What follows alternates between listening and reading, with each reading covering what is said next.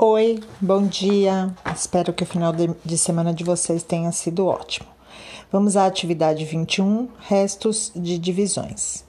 Bom, quando eu divido três balas para três crianças, cada criança recebe uma bala, não sobra bala. Mas se eu dividir três balas para duas crianças, eu vou dar uma bala para cada criança e ainda sobra uma bala. Esse um que sobra a gente chama de resto da divisão. Ou seja, existem divisões que não sobram restos, tá? Que são chamadas divisões exatas. E existem divisões que sobram, tá? Ou seja, são divisões não exatas.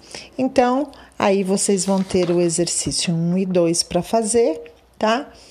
Sobre divisões não exatas ou sobre o resto dessa divisão. Beijos, até a próxima.